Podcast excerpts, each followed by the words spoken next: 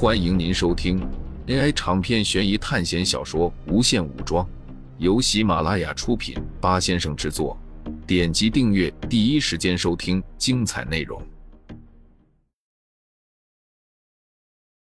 能够操控这么大规模金属攻击的，也只有万磁王了。一个白色头发的老人站立在空中，他脸上带着老年人特有的黑斑，皮肤也出现了褶皱。万磁王怎么会来到这里的？苏哲并不知道。在他意识穿越的时候，可能已经发生了很多事情了。未来世界的变种人格局实在是太大了，他根本掌握不了。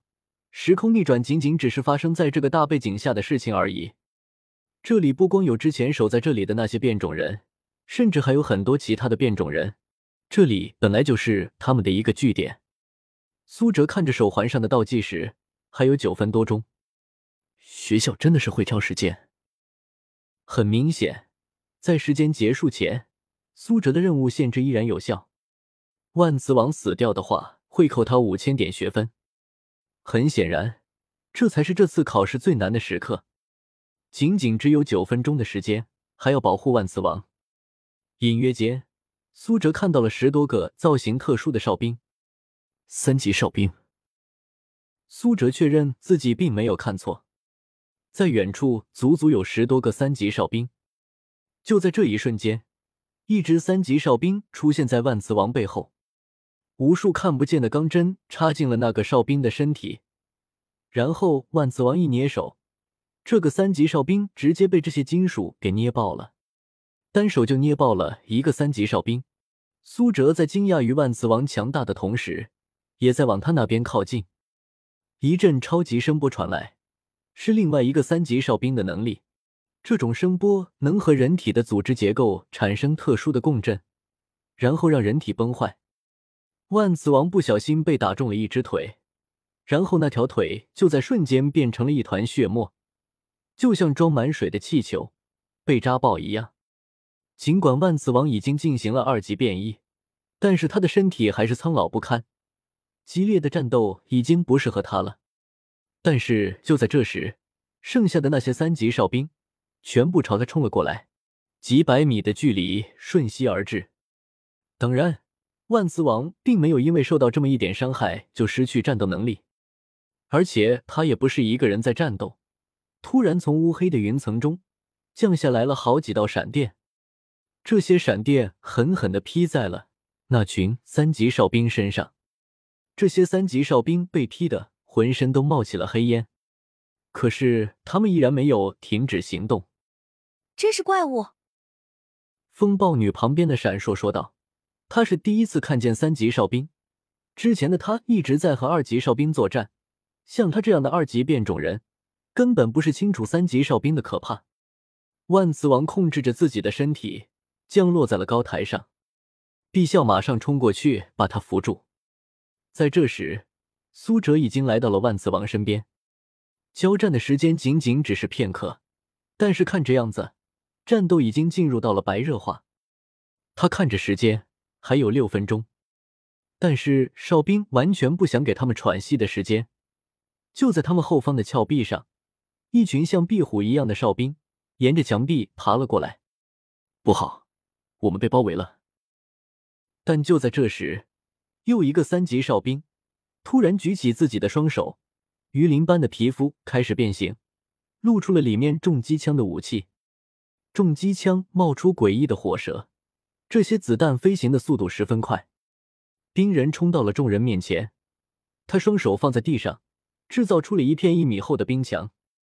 仅仅只是瞬间，这片超厚的冰墙就被打成了冰渣。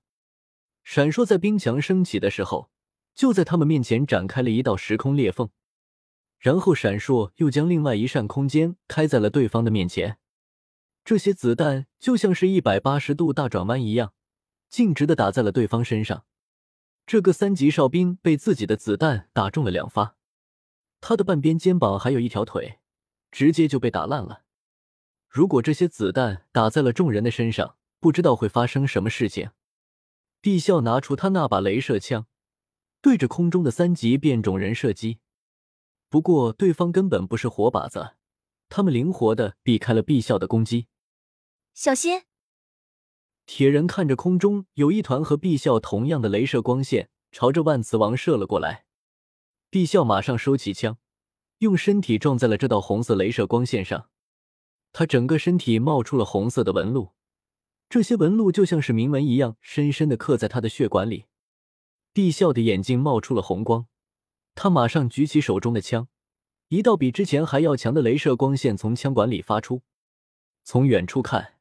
这道镭射光直接射穿了云层，远处还飞行的三架飞船被这道镭射光线扫过，顿时被切割开来。巨大的爆炸席卷了周围，气浪甚至掀翻了高山上的积雪。巨大的冲击波将山体上的更多的积雪震碎，一场气势磅礴的雪崩在不远处发生。雪块带着千万吨的力量，铺天盖地的往下翻涌。苏哲看着时间，还有四分钟。偏偏在这一刻，时间过得无比的漫长。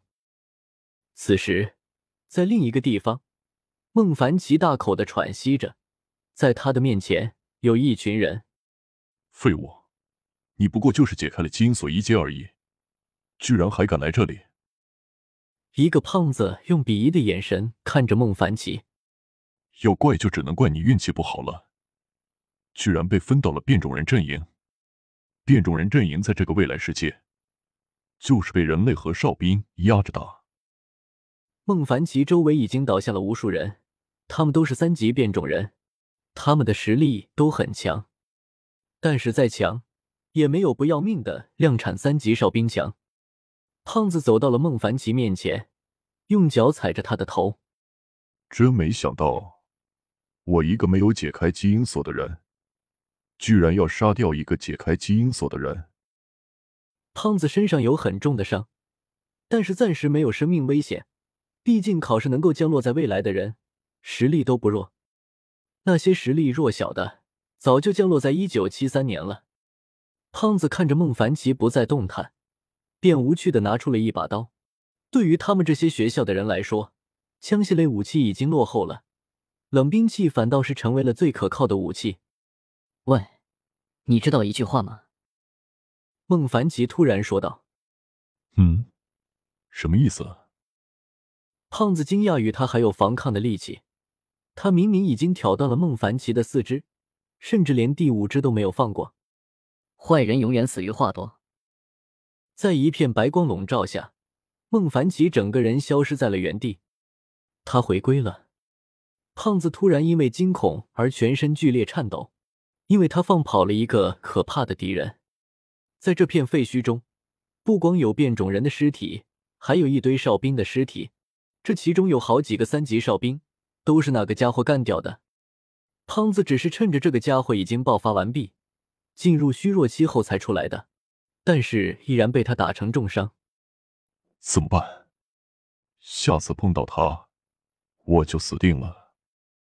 胖子不断重复着这句话。此时只有他一个人待在空无一人的工厂废墟中。苏哲这边，雪峰经过一阵暴走之后，已经变成光秃秃的一片。深褐色的黑山在乌云的庇护下，显得格外神秘。但是在苏哲所在的这片山峰上，变种人正在经历一次艰苦的战斗。就在刚才，风暴女被一只三级哨兵撕成了碎片。同样的。闪烁也被好几个二级哨兵攻击，尽管他的能力很神奇，但是依然改变不了他的身体素质还只是一个二级变种人的事实。